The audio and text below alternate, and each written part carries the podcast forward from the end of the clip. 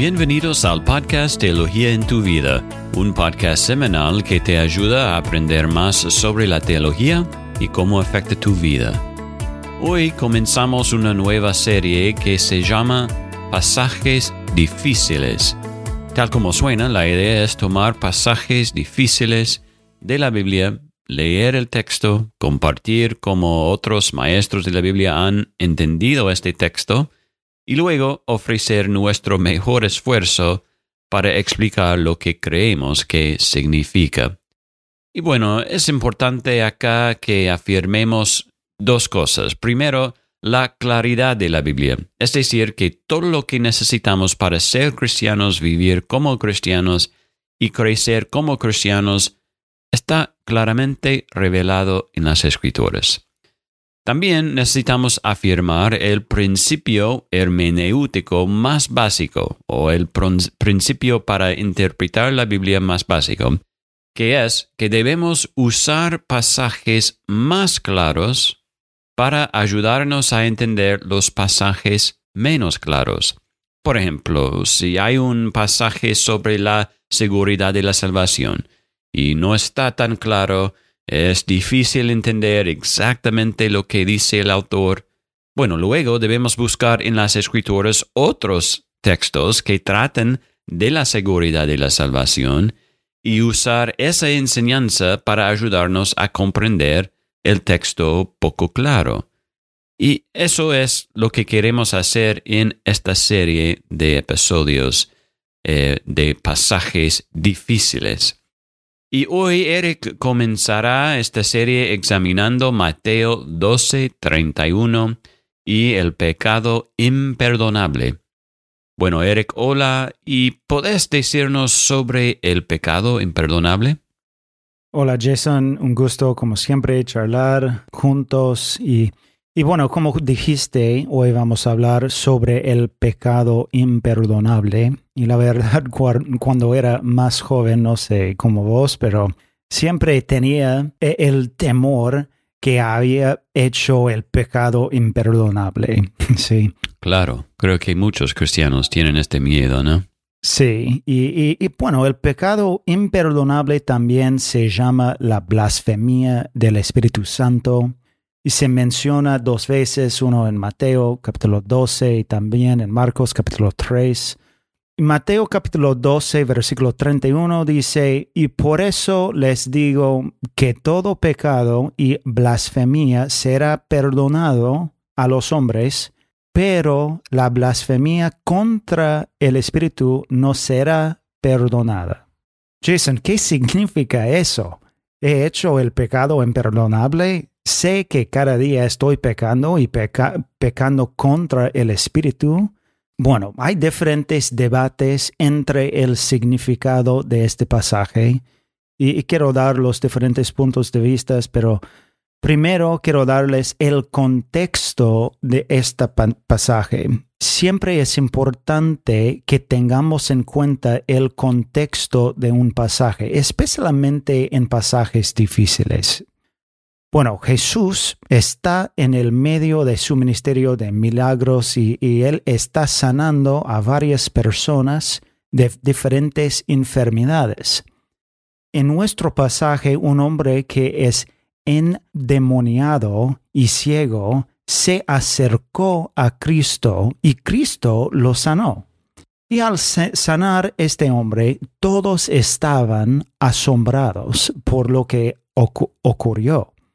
Pero había un grupo de fariseos que miraban y acusaban a Jesús de curar con el poder de, Satanás. Y bueno, al escuchar esto, Jesús señala que esta acusación es una total tontería. Jesús dice, ¿cómo puede estar expulsando un demonio de una persona por el poder de Satanás. Y es en este contexto que dice eh, este blasfemia contra el Espíritu Santo, donde dice, por eso les digo que todo pecado y blasfemia será perdonado a los hombres, pero la blasfemia contra el Espíritu no será perdonada. y cualquiera que diga una palabra contra el Hijo del Hombre se le perdonará, pero al que hable contra el Espíritu Santo no se le perdonará ni en el, este siglo ni en el venidero. Entonces, Jason, ¿cuáles son los diferentes puntos de vista? Um, primero, algunas personas piensan que el pecado imperdonable es un pecado o un hábito de pecado que es muy malo. Tal vez que sea cometer un pecado realmente grave como adulterio, el asesinato o ver pornografía muchas veces. Bueno, aunque estos pecados son muy graves, no son imperdonables. De hecho, tenemos el testimonio de las escrituras de personas que habían cometido adulterio, que fueron perdonados. Por ejemplo, el rey David, él hizo los, dos, adulterio y asesinato, y fue perdonado. Eh, él dice en Salmo capítulo 51, um, Ten piedad de mí, oh Dios, conforme a tu misericordia conforme a lo inmenso de tu compasión, borra mis transgresiones, lávame por completo de mi maldad y límpiame de mi pecado. E, entonces, ¿qué es la blasfemia del Espíritu Santo o el pecado imperdonable?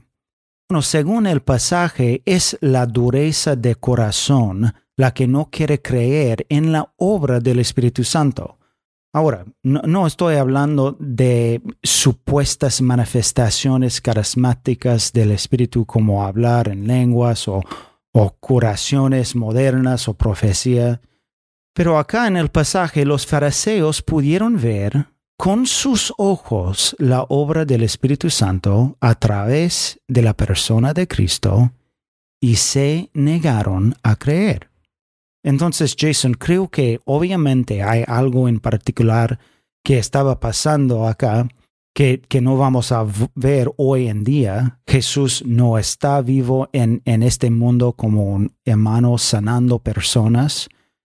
Creo que lo más cerca que estará una persona de cometer este pecado imperdonable es negarse a creer en Cristo como Señor y Salvador del mundo es la dureza de corazón contra quien es Cristo. Dios ha provisto un camino de salvación en Cristo. Si uno rechaza ese regalo de salvación, entonces no puede ser perdonado de ese pecado. Es un pecado rechazar a Cristo y su obra. Es uno del que no puedes ser perdonado y tu destino final es el infierno.